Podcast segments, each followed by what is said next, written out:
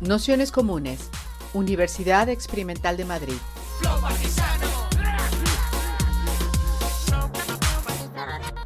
Toda la información en nuestro canal de Telegram Nociones Comunes o en nuestra web traficantes.net barra formación.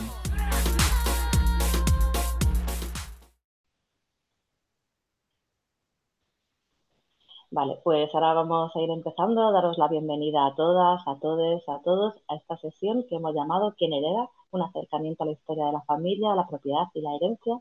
Para esta sesión, que forma parte tanto del curso de familia como de propiedad, tenemos la suerte de contar con Jorek Ferreira Luz, que es catedrático del Departamento de Historia Contemporánea de la Universidad de Barcelona, especialista en historia de la familia, la historia agraria, la historia del trabajo, la historia industrial eh, que a propósito de un texto que, a nosotros nos ha parecido muy acorde con las cosas que estábamos trabajando en, el curso que escribió en 2014 bajo el título de ¿Quién hereda? Desigualdades de género en el acceso a, los derechos de propiedad y sistemas hereditarios en España, le hemos propuesto eh, hacer esta sesión, que estamos muy agradecidas que, que comparta este rato con nosotras y, y bueno, profundice sobre todo en el, un, trabajo bastante detallado en comprender los sistemas familiares, la reorganización de los cuidados y la reproducción social, el papel del matrimonio, el reparto de género, en fin, cómo se van, cómo los distintos eh, sistemas han ido decantando eh, y a qué cuestiones respondían, ¿no? O sea, porque un sistema provocaba una determinada forma de, de organización, una forma territorial también, y cómo esos distintos sistemas organizativos al final, eh, familiares y propietarios, han ido evolucionando también en, la España contemporánea. Así que nada, eh, pues haremos la presentación de, una orilla y, y nada, pues, muchísimas gracias por compartir otra vez este rato con, con nosotros. Bueno, saludos a todos. Uh, bueno, mi presentación o lo que voy a contaros hoy no es otra cosa que algunos elementos, ¿no? Para poder entender el funcionamiento de los sistemas hereditarios, los sistemas de familia, los sistemas matrimoniales, la lógica que tienen, uh, las estrategias que se desarrollan y lo vamos a centrar básicamente en dos modelos, ¿eh? el modelo del sistema de heredero único y el sistema igualitario, que son los dos que predominaban en España con muchísimos matices como, como vamos, vamos a ver. ¿no? Pues si os parece, vamos a, vamos a empezar. Bien, una primera idea, ¿no? Para, para, entender lo que viene después, ¿no? Eh, digamos que los grupos humanos, ¿no? Se tienen que reproducir biológicamente, eso por un lado, Ahí hay unas necesidades de, tipo energético que estaría relacionada con la alimentación y otro tipo de reproducción que es la reproducción de la especie. ¿no? Y esto se hace en un marco de otro elemento fundamental, que es la producción de bienes y servicios. Es decir, para poder alimentarse, lo que hay que hacer es obtener de la naturaleza aquellos recursos que se necesitan para alimentarse, o no solamente para alimentarse, sino para todo aquello que se necesita para, la propia supervivencia. ¿no? Y esto es posible a partir eh, la especie humana ha ido acumulando, digamos, conocimientos a lo largo del tiempo que, permite, pues, aprovechar de una manera u otra esa naturaleza. Es decir, lo que estamos hablando de tecnología por un lado y conocimientos por otro, ¿no? Y va a ser mm, eh, estos elementos, cómo nos aprovechamos de la naturaleza y cómo, eh, digamos, la tecnología que vamos a utilizar, que nos va a condicionar las relaciones sociales. Es decir, no es lo mismo una sociedad cazadora-recolectora, en, que sus miembros pues, salen a cazar y eso tiene una práctica colectiva muy importante, eh, que lo que será una sociedad agrícola en la que la domesticación de las plantas va a implicar al mismo tiempo eh, la aparición de la idea de propiedad, de propiedad privada porque cada uno tiene su parcela donde se cultiva lo que se cultiva y además aparecerá, por primera vez en la historia, va a aparecer lo que se llama excedente, que nos va a condicionar también muchísimas cosas en el futuro. ¿no? Son ideas muy generales, pero es que eso nos va a permitir entender algunas de las cosas que vamos a ver a continuación. Bien, vamos a avanzar un poco más. Eh, en esa idea de, la reproducción biológica de, los individuos, eh, aparece otro problema que es que eh, se necesitan cuidados, ¿no? Es decir, los que nacen, los que envejecen, necesitan cuidados. Y además eh, hay otro elemento que es que estos recursos y esos derechos que se tienen sobre los recursos tienen que pasar o pasan de una generación a otra. Y esto hay que organizarlo de alguna manera, ¿no? Es entonces cuando, mm, digamos, se plantean nuevos problemas, ¿no? Eh, es decir, cuando aparece la propiedad privada, en que uno es propiedad de una cosa y otro es propiedad de otra, pues va a aparecer la, la pregunta de con quién nos emparejamos, porque al final la pareja con la que nos vamos a emparejar eh, es la que tiene unos determinados derechos y, ahí eh, pues va a haber un juego muy importante en este sentido, ¿no? Y por otro lado, esta alianza, ¿qué es lo que cuesta? Es decir, qué recursos hay que utilizar para, para, materializar esta alianza. ¿no? Estos serán problemas nuevos que van a aparecer precisamente en estas sociedades que ya son sociedades agrícolas. ¿no? Y cuando esta alianza toma forma de familia, porque los grupos humanos se organizan de formas distintas a lo largo de la historia, pero la familia, que es lo que nos llega a nosotros, eh, digamos, desde la época medieval hasta la actualidad, pues mm, van a surgir una serie de preguntas. ¿Cómo organizamos el paso de derechos, tanto los tangibles como los intangibles, de una generación a otra? ¿Cómo repartimos si tenemos muchos hijos?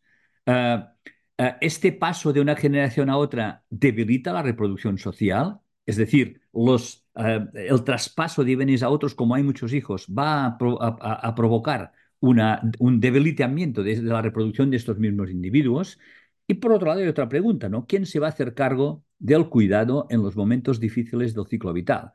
Es decir, cuando, cuando uno es en la infancia o en la vejez o incluso en momentos eh, intermedios del ciclo vital, ¿quién se hace cargo de eso? ¿no? Son temas que hay que resolverlos o hay que abordarlos de alguna manera. Y esto es lo que van a hacer los sistemas familiares, como vamos a ver. Eh, es decir, estas preguntas o esos temas que estoy planteando, pues tienen respuestas distintas según la forma, cómo se accede a los recursos, es decir, el conocimiento tecnológico, eh, los conocimientos de acceso a estos recursos, etcétera, y según el proceso histórico, ¿no? Porque el proceso histórico eh, ha ido definiendo, ¿no? Las prácticas les ha ido dando una determinada configuración, ¿no? Es lo que llamamos los regímenes matrimoniales y los sistemas hereditarios. En esta sesión vamos a considerar básicamente eh, los dos modelos más importantes que se practicaban en España a lo largo de la Edad Moderna. Por un lado, el sistema de heredero único, en el que mm, se resume diciendo que es un único hijo el que es elegido como heredero del patrimonio familiar. Esta es una, una, una opción. Luego veremos las ventajas y los inconvenientes. Y la segunda opción es el sistema de reparto igualitario, en que eh, los bienes tangibles e intangibles se reparten de forma igualitaria entre todos los hijos. Y eso también genera sus problemas y sus, cuestiones, que es lo que vamos a ver. En realidad, los dos sistemas intentan responder a las mismas preguntas. Y los dos tienen contradicciones que, intentan resolver de la, de la, manera, de la mejor manera posible, ¿no? Luego lo veremos. Por lo tanto, el objetivo siempre acaba siendo la reproducción social de la familia durante su existencia y pensando en el futuro. Y esto puede ser muy racionalizado, se puede racionalizar mucho, o bien sin ser tan racional, al final se toman opciones que, que, buscan, en definitiva, em, em, digamos, mirar cómo se aborda el futuro de los propios grupos humanos, ¿no? Es de qué es lo que va a pasar en el futuro. Cuando se decide que a un hijo se le da eso, se le da otro, en el fondo se está pensando en cómo se produce la reproducción social. Evidentemente, donde hay más recursos, esta reproducción social seguramente es más fácil, donde hay pocos recursos, la supervivencia es más importante a veces que otras cosas. Eso tiene muchísimos matices. Una última idea antes de entrar ya en los dos sistemas. El sistema legal no define el sistema. ¿eh? Es decir, eh, por ejemplo, eso lo veremos en la Corona de Castilla. La Corona de Castilla, con la misma legislación eh, en toda la Corona de Castilla, pues surgen sistemas igualitarios y surgen sistemas de heredero único. O sea, por lo tanto, el tema legal o sea, el sistema legal o la, definición legal no tiene por qué definir el sistema. ¿eh? Puede darse otras muchas soluciones como después vamos, vamos a ver. Bien, vamos a entrar pues en, un, en el primero de estos dos sistemas, lo que sería el sistema de heredero único.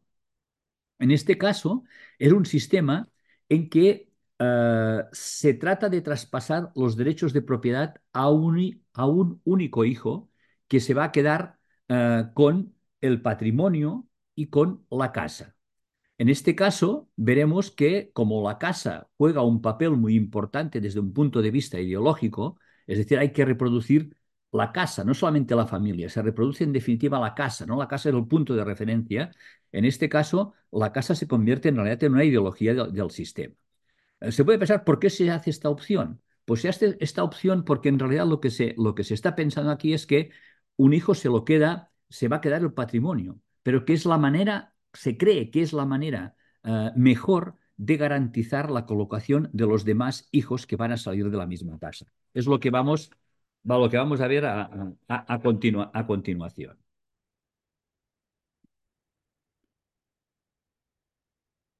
Ah, este sistema ah, genera dos obligaciones para el hijo que se va a quedar ah, con el patrimonio.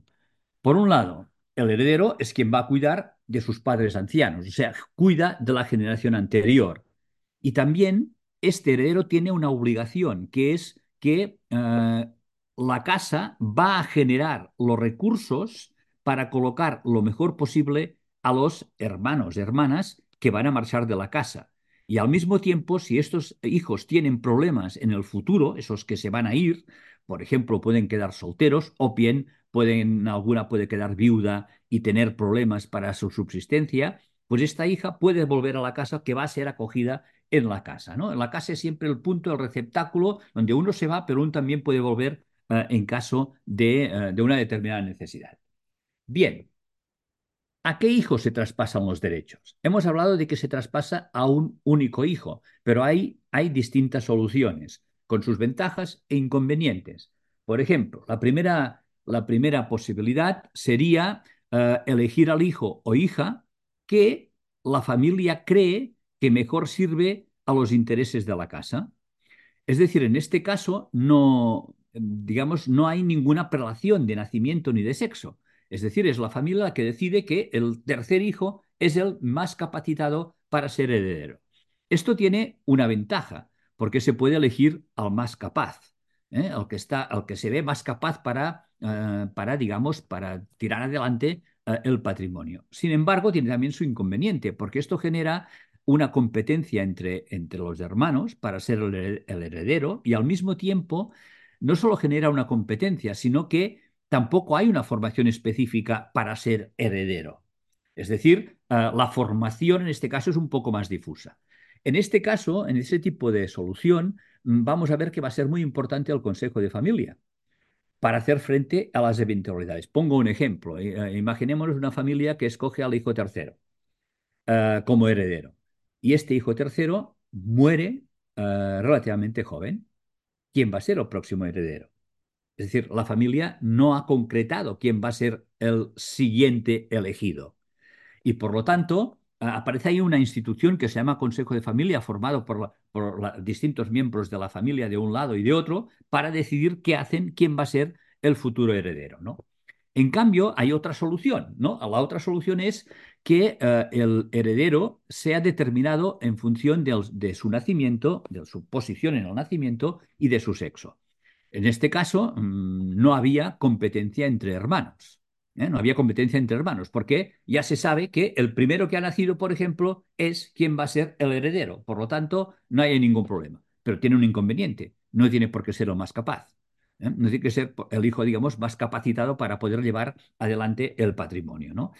este, en, este segundo modelo hay también, digamos, dos posibles soluciones. Por ejemplo, en Cataluña, la opción es que el heredero va a ser el hijo varón primogénito. Ah, y cuando no hay varones, es decir, cuando solo hay hijas, va a ser la primera hija, que va a recibir el nombre de uh, pubilla. Y, pero en el País Vasco francés o en algunas zonas del Pirineo catalán y del Pirineo aragonés, no, es, una, la primogenitura estricta, es decir, el primero que nace, sea varón o sea, uh, digamos, una mujer. En este caso, por ejemplo, hay un, un, pequeño refrán en Cataluña que se llama qui primer neix, primer peix, más o menos sería quien primero nace, primero come, más o menos, ¿no? Que es un poco esa idea de que va a ser el primero que nace quien va a ser el, futuro heredero, ¿no? Ah, en este caso, por ejemplo, no hay problema si muere el, heredero, porque en este caso se, se, tiene perfectamente estructurado quién va, si falla uno, quién es el siguiente. Por ejemplo, si el primer hijo varón, el primogénito, muere sin descendencia, pues va a pasar al hijo varón siguiente, y después al siguiente, y después al siguiente. Y cuando se acaben los varones van a empezar las chicas, las mujeres. La primera mujer, la segunda, la tercera, y así sucesivamente. Eh, por lo tanto, el Consejo de Familia también existe, pero tiene una función eh, mucho menor. Vamos a continuar. En este caso, en este sistema, el momento fundamental ¿no? del funcionamiento del sistema eh, es el matrimonio. Es decir, porque en el matrimonio es cuando se concreta, ¿no? Cuando se concreta el siguiente eslabón de la cadena. Y por lo tanto es la alianza con otra familia y en este caso es el momento fundamental.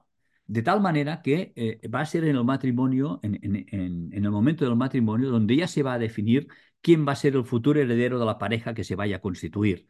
O sea, el matrimonio es fundamental. Y ahí existe, eh, funciona lo que conocemos con el nombre de sistema total.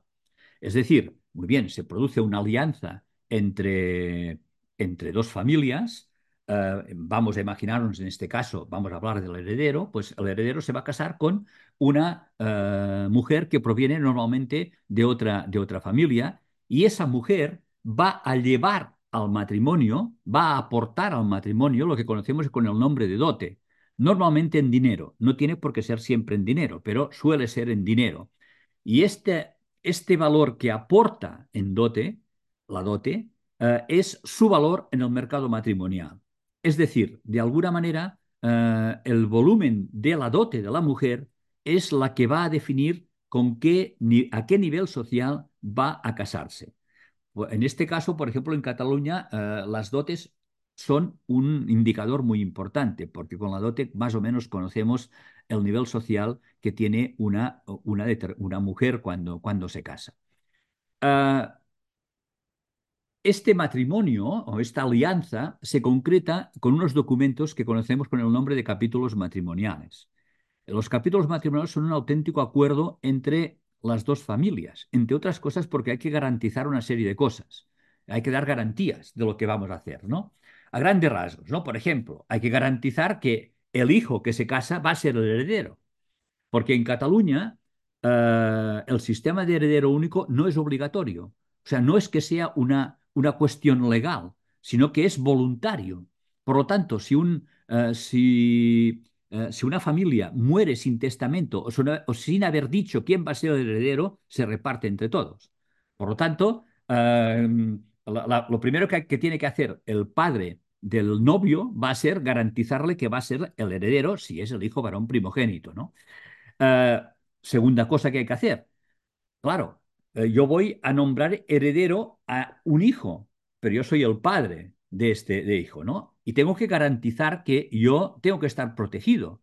Por ejemplo, que mi hijo no me va a echar de la casa. Pues si hay conflicto, que podría haberlo. Por lo tanto, hay que pactar que, a pesar de que uno es heredero, lo es, pero lo va a ser cuando yo muera. Es decir, hay que pactar esas cosas, ¿no?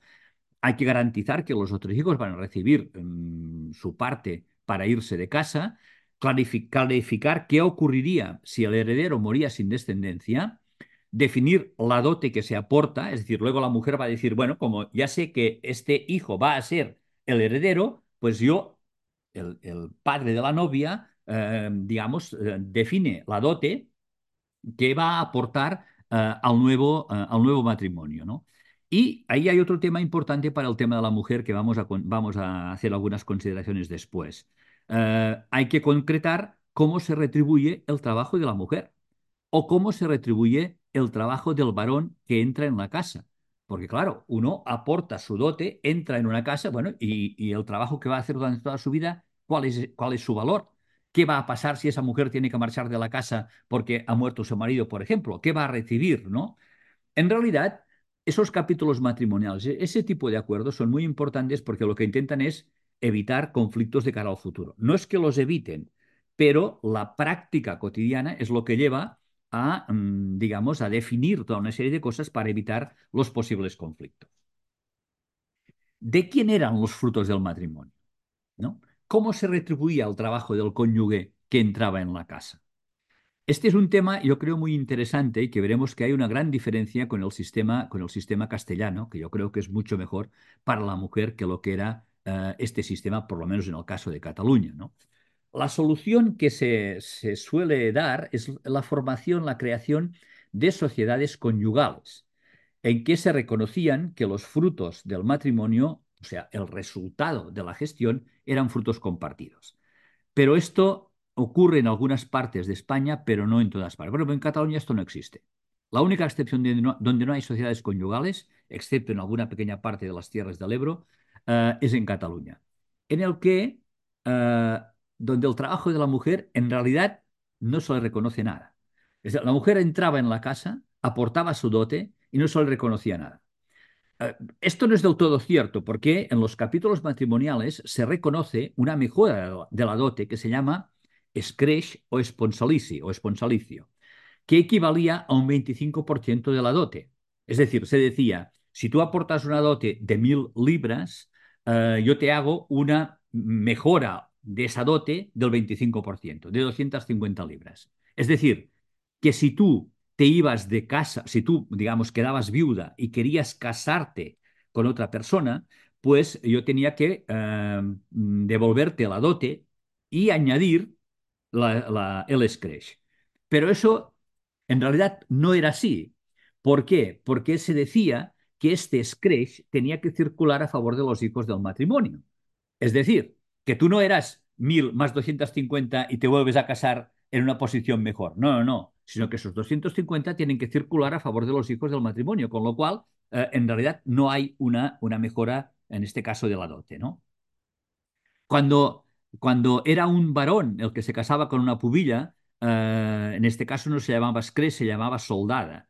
Y era un supuesto salario durante unos años. Se decía, bueno, pues eh, como reconocimiento de tu aportación a la casa, pues te vamos a pagar 20 libras durante 10 años, o sea que serían 200 libras, ¿no?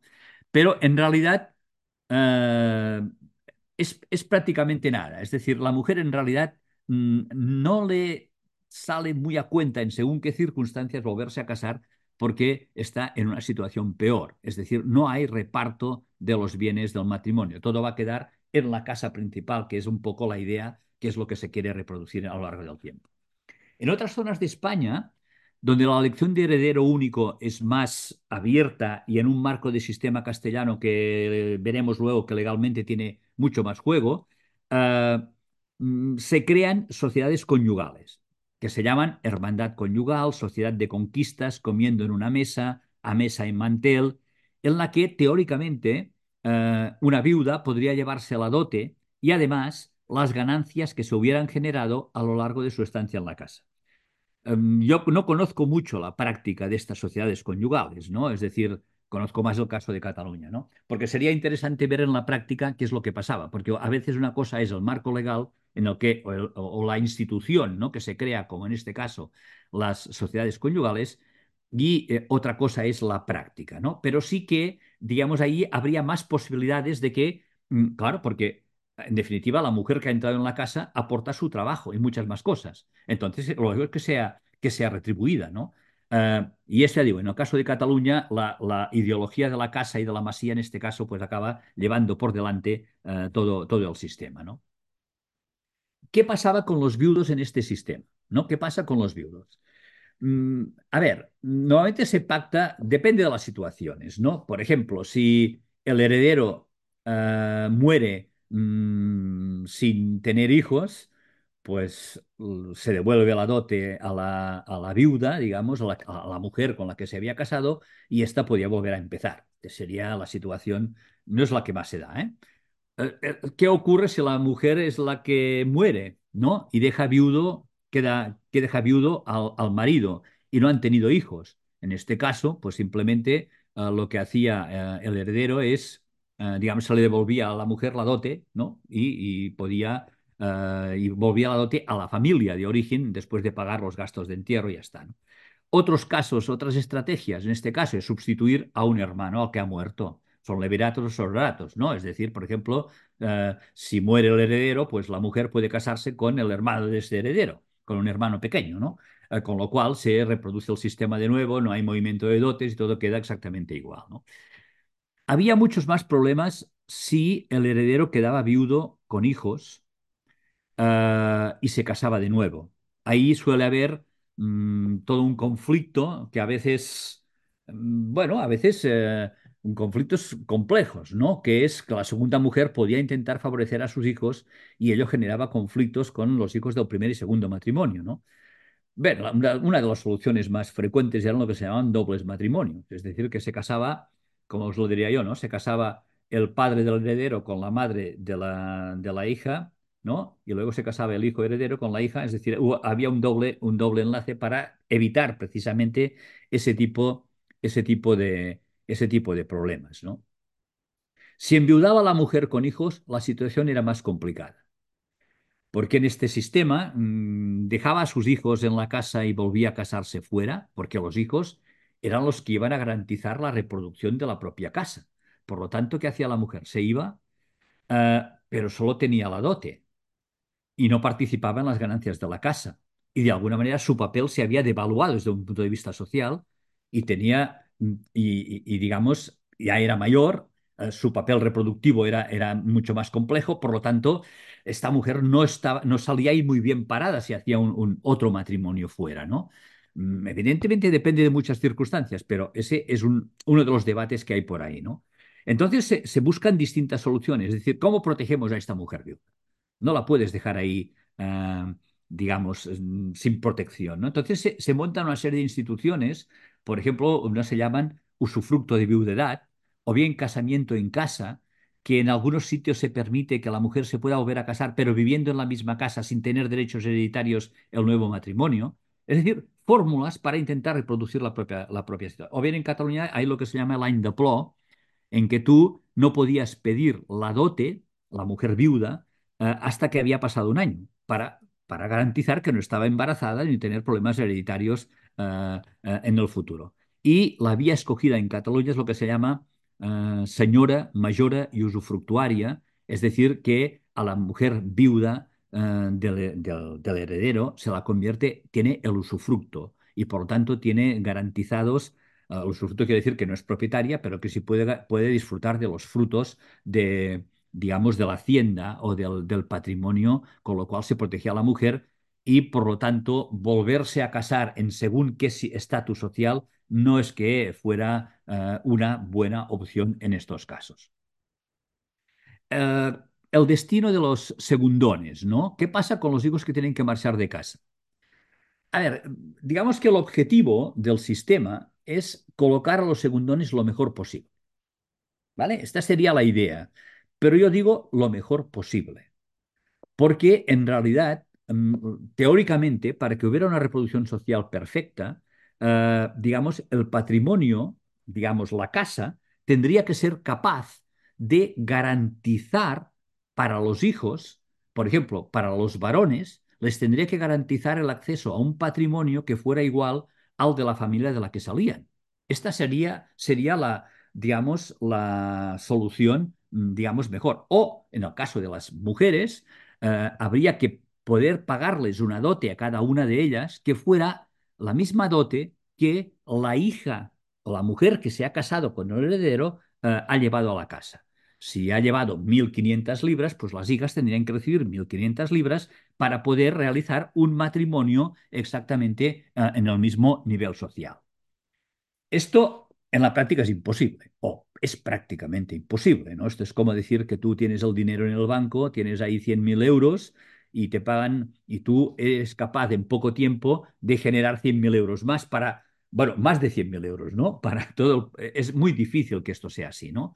Por lo tanto, um, bueno, por ejemplo, en la práctica, ¿no? Uh, los documentos recogen que cuando se paga a los hijos se paga, dice, según las posibilidades de la casa, según las posibilidades de la casa. Es decir, Mm, aunque se dice que es el 25%, se paga lo que se puede, para entendernos, ¿no? O bien en el caso de Aragón se dice al haber y poder de la casa, ¿no? Por lo tanto, podemos deducir que los segundones en este sistema uh, tendían a un descenso social bastante, bastante claro, ¿no? Es decir, uh, Mm, eh, los, los, segundones estaban condenados a descender socialmente. En el caso de Cataluña, que no es lo mismo que en otros casos, como luego veremos, en el caso de Cataluña, los más perjudicados aquí eran los varones. Los hijos varones segundones, ¿no? Y entenderéis muy fácil por qué. Uh, claro, si resulta que el heredero tenía un patrimonio que tenía un valor de 5.000, para que nos entendamos, ¿no? Y este patrimonio de 5.000 es lo que permitía que pudiera casarse con una mujer que aportaba una dote de 1.000 libras, 5.000 a 1.000, para que nos entendamos. Uh, al hijo varón, segundón, que iba de casa, que se iba de casa, uh, el dinero que recibía de legítima o lo que recibía de su casa era lo que le permitía fundar una casa en esta lógica. Por lo tanto, si en lugar de 5.000 a ese segundón se le daban 1.000, quiere decir que su patrimonio sería de 1.000, no de 5.000. Y por lo tanto solo se podría casar con una mujer cuyo valor en el mercado matrimonial, y soy un poco, la expresión es un poco dura, pero es que para que nos entendamos, sería un valor de 200. Y por lo tanto, eh, digamos, el matrimonio de este segundón es claramente de, un descenso social muy importante. En cambio, en las mujeres era un poco distinto, porque la familia, si le daba también mil, ¿no? Mil servía para poder entrar en otra casa.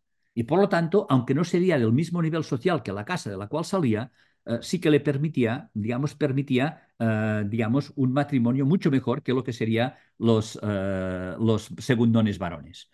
Esto es interesante porque cuando luego ves las estrategias que organizan las familias o qué es lo que pasa con los hijos, te das cuenta que, em, en realidad los hijos varones tienen un, un destino distinto del que tienen las mujeres. Por ejemplo, ¿qué pasa con los varones frente a ese? ¿Qué es lo que hacen frente a ese problema? Primero, lo que se llama cabalajar. ¿Qué es cabalajar? Cabal es capital, ¿no? Cabal, la palabra cabal significaría capital, ¿no? Eh, la idea es muy simple, es decir, en, algunas casas, y ahora estoy pensando más en las casas de campo más acomodadas, o digamos medianamente acomodadas, como tenían tierra suficiente, lo que hacían era a ese segundón le daban, eh, le daban una pieza de tierra para que la cultivara o le daban un, rebaño y los frutos que sacara de ahí eran para él, para intentar incrementar ¿no? lo que podía ser su, su capital. ¿eh? Esta sería una solución. Pero en la práctica, cuando vemos qué pasa con esos hijos varones, pues vemos que lo que pasa es lo siguiente. Uno, o quedan solteros en la casa. Son los famosos tiones en algunos sitios, uh, los en Cataluña, ¿eh? em, hijos varones que se quedan solteros viviendo en la casa, que prefieren quedar solteros a casarse porque les sale mejor desde este punto de vista. ¿no? O bien, otra opción es entrar en la iglesia. Entrar en la iglesia. Es decir, em, incluso algunas familias fundan beneficios eclesiásticos que son una especie de plazas dotadas económicamente donde van colocando los hijos segundos que son, eh, eh, entran en la iglesia, una institución que tiene prestigio social y al mismo tiempo no tienen descendencia. Y cuando mueren, ¿no? Su el patrimonio que pueden haber acumulado, y ahí hay también mucho que hablar, pues resulta que volvería a la casa de origen. Por lo tanto, esos, eh, digamos, hijos segundones varones pues lo resuelven así. Otra solución es, eh, digamos, es eh, emigrar a la ciudad, invertir el capital de la legítima no en patrimonio para montar una pequeña hacienda rural, que esto sería eh, un descenso social muy importante, sino invertir en conocimiento, invertir en capital. Es decir, aprender un oficio y algunos tienen suerte y algunos acaban haciendo una, un progreso social muy significativo por ese, por ese lado, ¿no? Sería otra de las vías. Mm, en cambio, eh, bueno, ahí también hay intercambio de hijos, otras fórmulas son intercambiar hijos, ¿no? Es decir, eh, un heredero casa con la hija de otra casa y el heredero de la casa se casa con una hija de la misma casa. Es decir, hay formas de intercambio de hijos que intentan mitigar buena parte de esos problemas. Eh, en el caso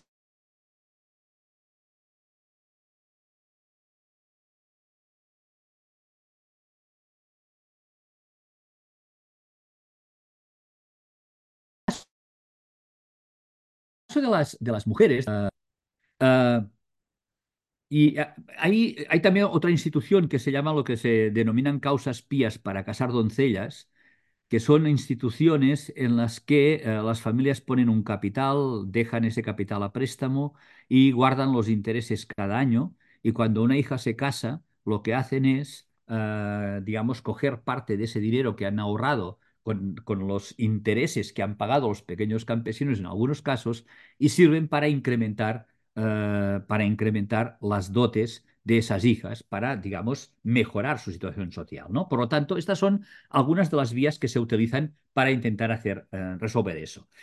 Esto eh, es el modelo catalán, pero en, otros casos donde hemos visto, por ejemplo, que en el País Vasco francés, en que hay un 50% de herederos, 50% de, herederas, porque esta, este es el, la estadística ¿no? de los, del sexo de los nacimientos, para que nos entendamos, habría el 50% de casas con un hijo heredero y un 50% de casas con una hija heredera.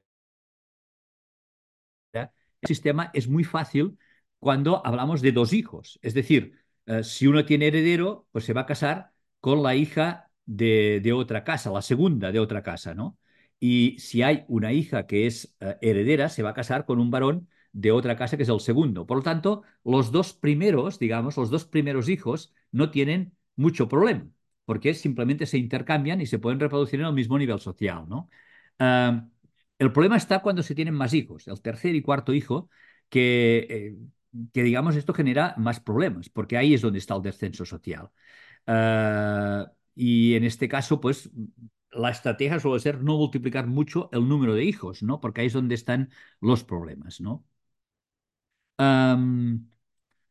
bien, eh, bueno, en el sistema País Vasco, Navarra y Aragón iba a depender de su parecido al modelo catalán, pero sería también peor para los segundones varones, ¿no?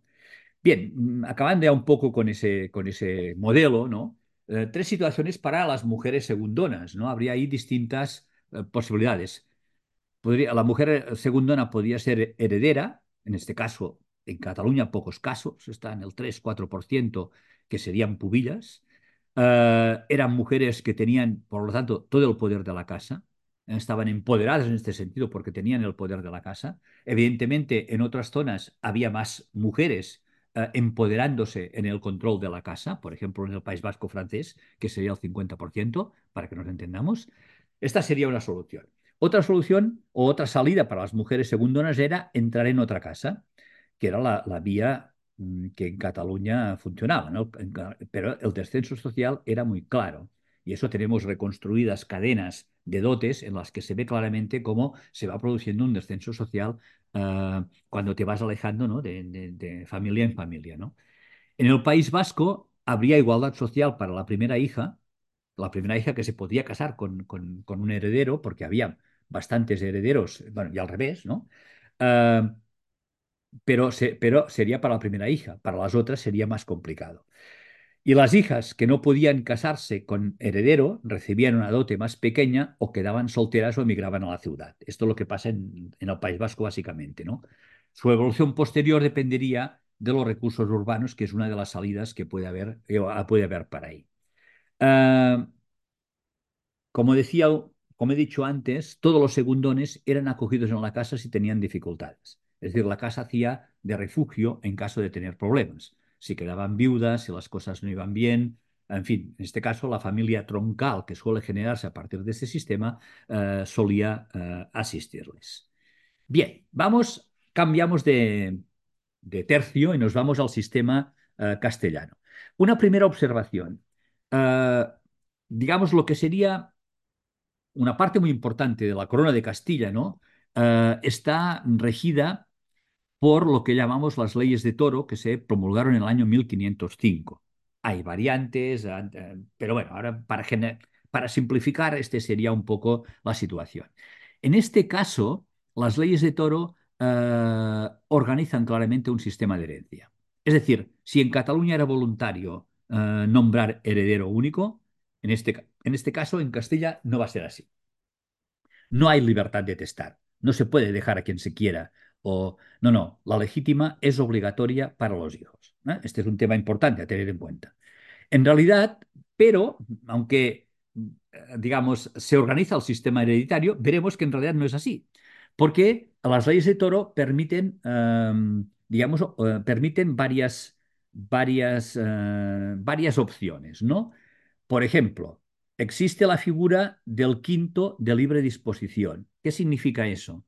Significa eso que una persona que tiene su cuerpo de herencia, pues puede coger la quinta parte de este sistema de herencia y puede dejarlo a quien quiera, al hijo que quiera. ¿Vale? O bien, eh, puede hacer la mejora de tercio.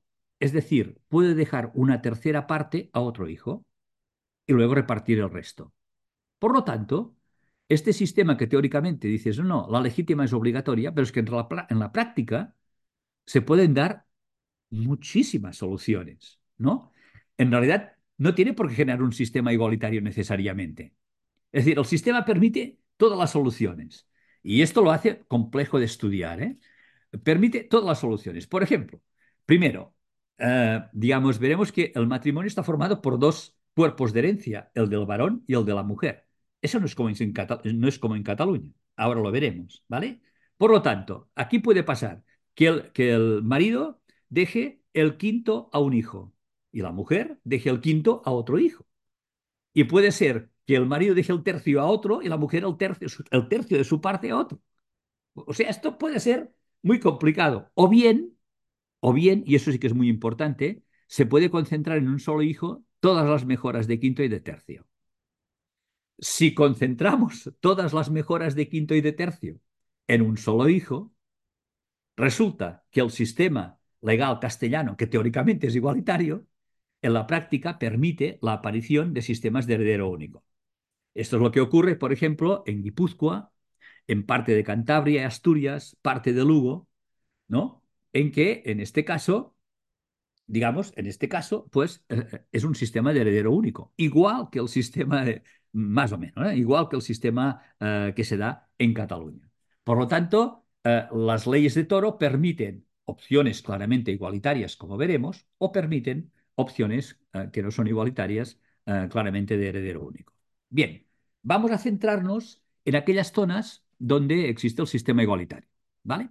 Eh, a ver, el sistema igualitario tiene otro, otra idea, ¿no? La idea es que todos los hijos son iguales, al margen del sexo y del orden de nacimiento, y por lo tanto los bienes se, pueden repartir de forma igualitaria. Esto es fácil de, plantearlo como un enunciado, pero en la práctica eso es mucho más complicado es mucho más complicado cómo, esto cómo funciona, ¿no? Es decir, bueno, ¿cómo se hacía esto? ¿Cómo se hacía uh, ese reparto igualitario? Bien, en principio la idea era, era, simple, ¿no? Se, se, definía la parte que formaba parte del patrimonio, se pagaban las deudas y el funeral como primera cosa cuando alguien moría, y el resto pues iba para quintar y terciar, si había quinto y tercio, eh, y el resto se repartía entre todos los hijos. Si el sistema es igualitario, no va a haber quinto y tercio. Es decir, se va a repartir todo a partes iguales. Lo que toca a cada hijo eh, eran las hijuelas o partijas, sería la parte que tocaría a cada hijo. Si había viuda, y ese es otro tema importante en el caso de, Castilla, la corona de Castilla, el sistema igualitario, eh, es lo que se llama el sistema de gananciales. Luego hablaré de ese tema porque este es, yo creo que es una característica muy importante eh, que además le da a la mujer pues un, poder muy importante, muy distinto de lo que hemos visto que pasaba, por ejemplo, en el caso de Cataluña. Evidentemente, si había muchos hijos, eh, todos recibirían mucho menos que el progenitor, ¿no? Si había cinco hijos y, se repartía lo que había entre cinco, pues eso significa que se recibiría mucho menos que el progenitor. Por lo tanto, el descenso social era evidente. Es decir, lo mismo que pasa en Cataluña de otra manera, aquí pasaría, em, digamos, simplemente por repartir a partes iguales. Esto es lo que a veces desde perspectivas del sistema de, heredero único no se critica al sistema castellano. Decir, oh, es que claro, solo reparte a partes iguales, esto condenas a la miseria que se va reproduciendo a lo largo del tiempo. Que eso en realidad no era así. ¿Qué estrategias se seguían para evitar este descenso social en el caso del sistema em, del sistema igualitario. Bien. Eh, el sistema genera sus, sus preguntas y sus problemas, ¿no? Primero, ¿cuándo se hacía el reparto? Es decir, muy bien, ya sabemos que se reparte a partes iguales, pero ¿cuándo se reparte? Claro, se reparte a la muerte del progenitor. Y además había dos repartos, el de los bienes del padre y el de los bienes de la madre. ¿eh? Hay dos repartos ahí y, se hace a la muerte de los, de, los, eh, de los padres. Por lo tanto, los bienes se reciben en dos momentos distintos. Y lo cual genera preguntas muy, muy importantes, ¿no? ¿Y qué ocurría mientras los progenitores vivían? Sobre todo en aquellos entornos en que se supone que el patrimonio rural es lo que sirve para la reproducción social de las familias. Si tú vives de una cosa que no tiene nada que ver y luego hay un reparto, pues muy bien, pero eso no, no estamos hablando de eso. Es decir, ¿qué ocurría mientras los progenitores vivían? Porque resulta que no se repartía. Entonces ahí hay varias fórmulas, ¿no? Por ejemplo, avances de hijuelas. Es decir, eh, a los hijos se les daba un avance de la futura herencia, sea en forma de dinero, en forma de bienes, o bien trabajando en la casa y siendo, em, cobrando un sueldo de la casa. En este caso, la dote que también existe, mm, digamos, no es como en el caso de Cataluña una especie de liquidación de tus derechos de la casa de donde sales. Te toca tanto y ya está. Aquí no. Aquí la dote es un avance del reparto. Es decir, no la liquidación de tus derechos, sino que te están avanzando una parte de lo que te va a tocar. Y cuando se haga el reparto a la muerte de tus padres, se va a restar aquello que tú has recibido eh, en vida como adelanto. Pero eso no resuelve la vida de la gente, como podéis ver, ¿no? Bien, en este caso, hombres y mujeres son tratados por igual en este sistema. Y esto lo hace muy distinto del sistema de heredero único. El matrimonio en este caso tenía que ser entre iguales, en teoría. ¿no? Es decir, yo tengo 20 y voy a casarme con una mujer que tiene también un patrimonio de 20. Esta sería la idea, ¿no? hay un refrán que es tanto tienes, tanto tienes que conseguir, que indicaría un poco esa filosofía, ¿no? Que luego en la práctica siempre es más complicado, ¿no? Pero esa es la idea, ¿no? Claro, el tema es, ¿qué ocurría con los frutos del matrimonio si, había igualdad? Hemos hablado antes de los problemas de las sociedades conyugales, del problema de la dote, de las CREs, en el caso de Cataluña. ¿Qué, ¿Cómo funcionaba aquí? Aquí hay un sistema muy interesante, que es el sistema de gananciales. Sistema de gananciales, que, ¿cómo funciona? La idea es muy sencilla. Los, dos que forman parte, los dos que van al matrimonio, el varón y la mujer, aportan una cantidad de bienes al matrimonio, que se ponen en común se gestionan conjuntamente durante la vida, mientras son matrimonio, y al final se reparten lo que se ha ganado o perdido entre los cónyuges a partes iguales. No sé si, si, me explico bien. Uno aporta 100 y el otro aporta 100. Nos casamos, nos juntamos eh, y ponemos en una masa común 200. Cuando llegamos al final, resulta que el valor de nuestro patrimonio no son 200, son 300. Por lo tanto, a la muerte, ¿no? Los 100 que hemos ganado se reparten a partes iguales y por lo tanto, los 200 del punto de partida más 50 para el varón y 200 más 50 para la mujer eh, en, el momento de la muerte. ¿no? Este es el, por lo tanto, esto hace muy igualitario el sistema y a, la mujer la hace, digamos, tiene mucha más fuerza que no tiene en el, en el sistema que, hemos visto antes, ¿no? Bien, ahí está. ¿Qué ocurría mientras no se hacía efectiva la herencia? ¿De qué vivían los hijos en la espera? Este es uno de los problemas. Y ahí hay varias cosas. ¿no? algunos continuaban trabajando en casa a cambio de una retribución. Es decir, yo soy el hijo mm, y trabajo, ayudo a mi padre y mi padre me paga a mí una retribución, como si fuera un asalariado, ¿no? Y cuando llegue el momento ya me va a tocar el patrimonio que me toque. O bien aparecen una cosa que se llaman matrimonios natolocales, que es muy curioso porque es una pareja que vive en casa de uno de los padres, pero los cónyuges hacían vida separada. El marido se iba a trabajar a casa de sus padres donde era mantenido y la mujer era mantenida en casa de, los suyos. Es curioso porque eso provoca una identificación de los hijos con los abuelos muy interesante, ¿no?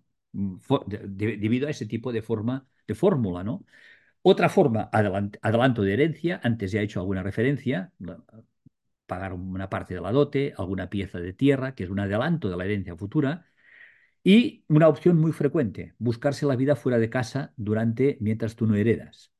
Y ahí es donde encontramos uh, gente que va a trabajar salariado en otro sitio, uh, entrar en, tener algún oficio, o bien migraciones estacionales para, digamos, acumular recursos, es decir, uno va fuera de casa, trabaja fuera de casa, acumula algo, y eso es muy importante porque significa que algunos hijos van a conseguir recursos trabajando fuera que van a servir para cuando se produzca el reparto, algunos van a comprar a otros para rehacer las explotaciones familiares, ¿no? Por ejemplo, migraciones masculinas en Galicia, Asturias, Cantabria, tiene otra consecuencia, que dan mucho más protagonismo a las mujeres, que son las que se quedan en casa. Y cuando las mujeres se quedan en casa son las que toman las decisiones y gestionan el patrimonio. Y por lo tanto, los varones que se han ido a trabajar fuera, uh, en, migraciones más o menos largas fuera, eso dan un empoderamiento a las mujeres muy interesante, que en algunas zonas esto se ve muy claro, uh, este, este tipo de proceso. Bien, ¿quién cuida de, de, los ancianos en este sistema? ¿No? ¿Quién cuida de los ancianos en este sistema? Bien, si el reparto era igualitario, la lógica es que el cuidado también tiene que ser igualitario. Esta es la idea, ¿no?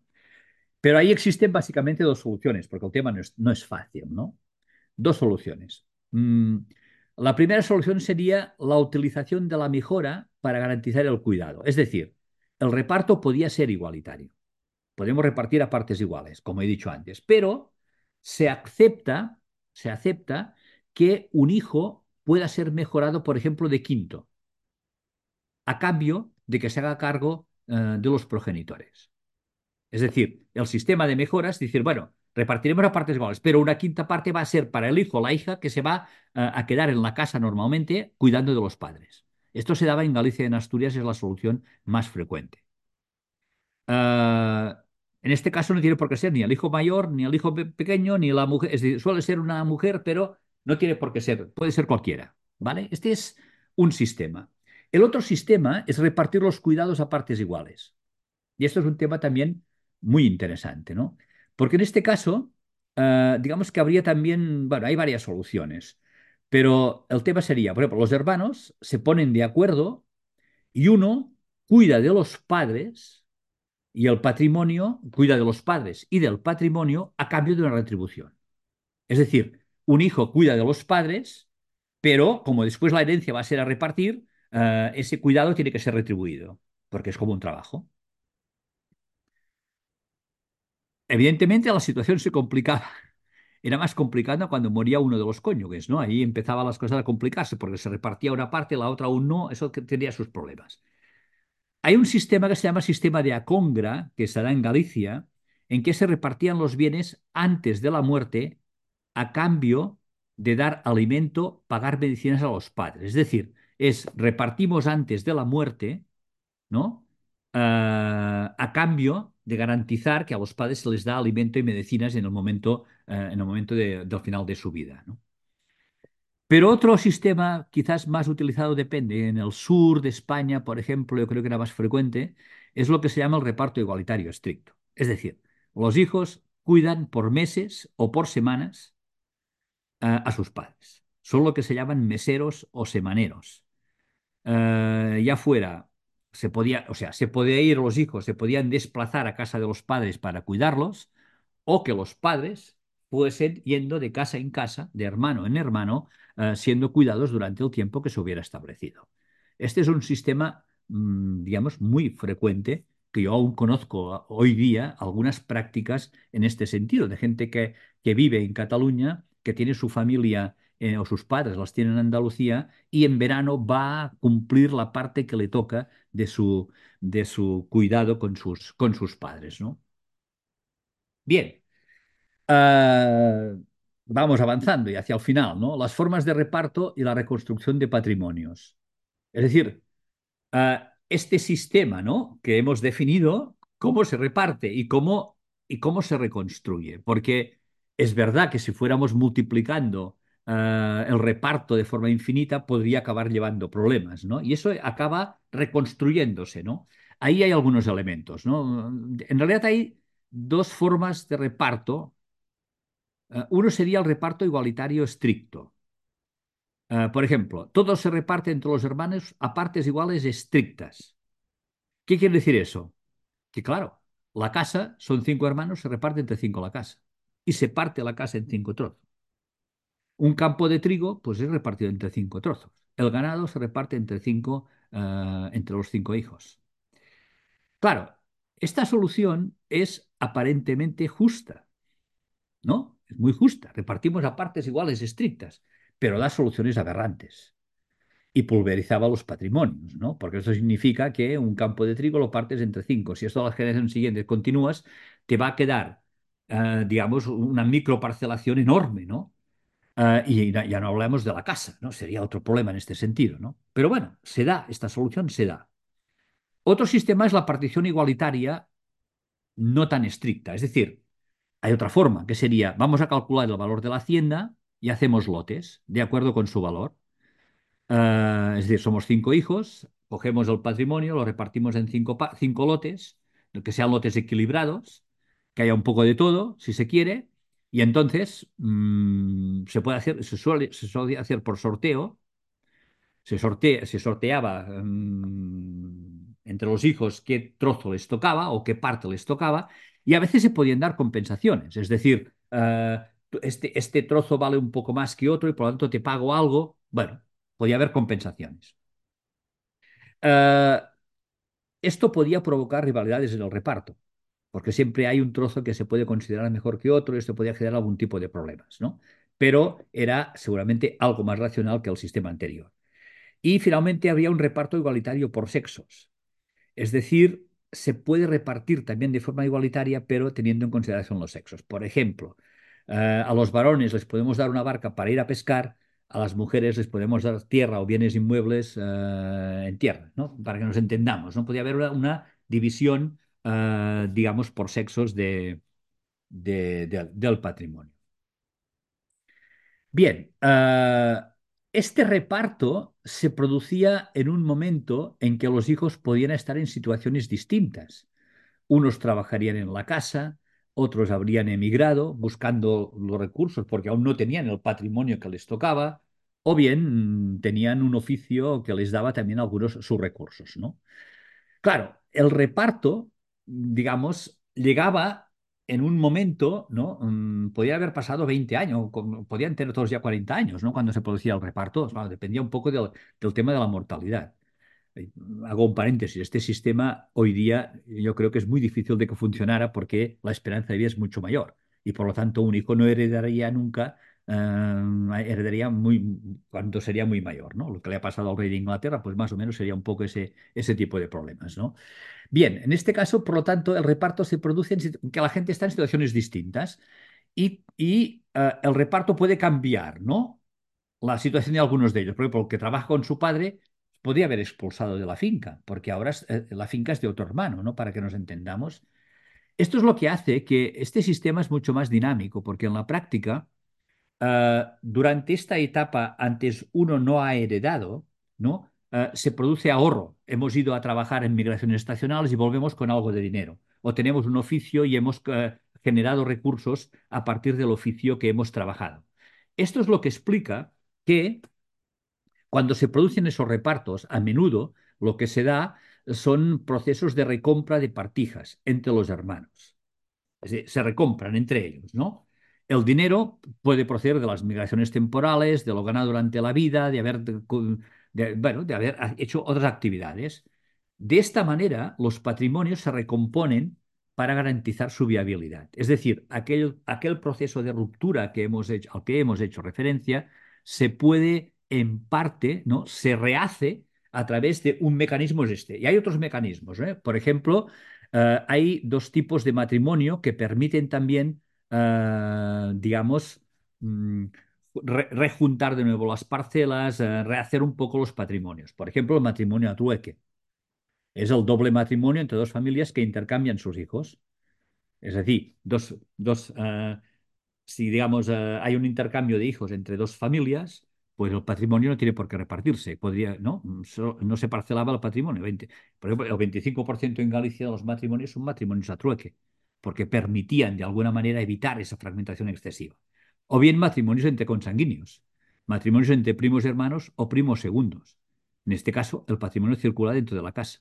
Por lo tanto, en este caso tampoco hay una, parcelación, sino que la reorganización se produce internamente en el caso de las familias. ¿no? Otro tema es el celibato.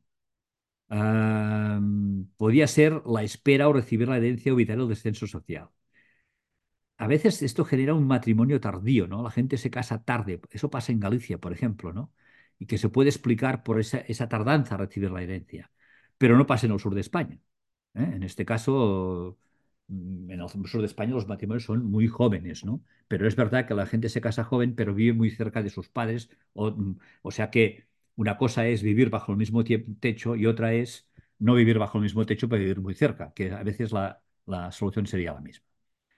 En fin, en este caso, digamos que eh, este sistema igualitario, como se puede ver, genera más independencia de sus miembros que no generaría otro sistema, porque cada uno tiene su patrimonio puede hacer con él lo que quiera, y además las mujeres tienen sus gananciales y esto les iría muchísimo, muchísimo mejor, ¿no? Bien, conclusión, poco para cerrar el tema, ¿no? Ah, ha sido una visión un poco rápida y hay muchos elementos que se podrían desarrollar más, pero bueno, yo creo que más o menos os puede hacer una idea de por dónde andan estos sistemas, ¿no?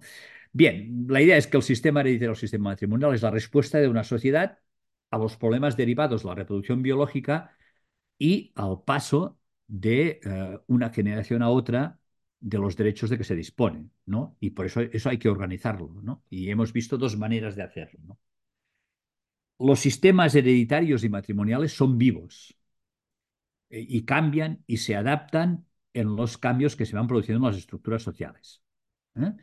Es decir, podemos ver cómo, ah, en fin, podríamos, yo qué sé, seguir el sistema hereditario en Cataluña, vas viendo cómo algunas cláusulas que aparecen en los capítulos, cómo van cambiando en el tiempo porque aparecen problemas nuevos.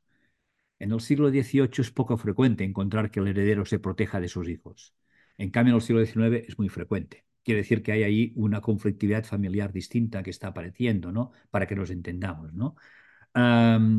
Eh, digamos que incluso, eh, como hemos visto en, el caso francés, ¿no? Cuando Napoleón eh, monta su código civil, ah, que teóricamente implantaba un sistema igualitario para todo el mundo, para toda Francia, las zonas de sistema de heredero único pues retorcieron la ley y, montaron prácticas de sistema de heredero único en un entorno que legalmente era otra cosa distinta. ¿no?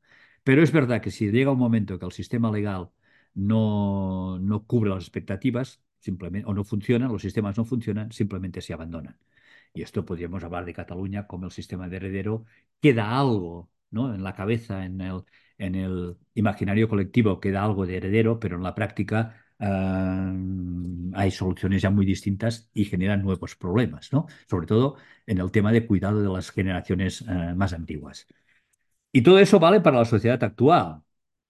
La familia, es decir, lo que cambia que es que la familia que hemos descrito era muchas cosas en el pasado. Era una unidad de consumo, era una unidad de reproducción biológica, era una unidad de producción, cuando se tenían tierras para la producción, la reproducción salía de la producción de tus tierras, para que nos entendamos. Por eso casarte, la alianza con otra casa era muy importante en este sentido. Eh, es una unidad de, era una unidad de cuidado, una unidad de afecto, es decir, eran muchas cosas, ¿no?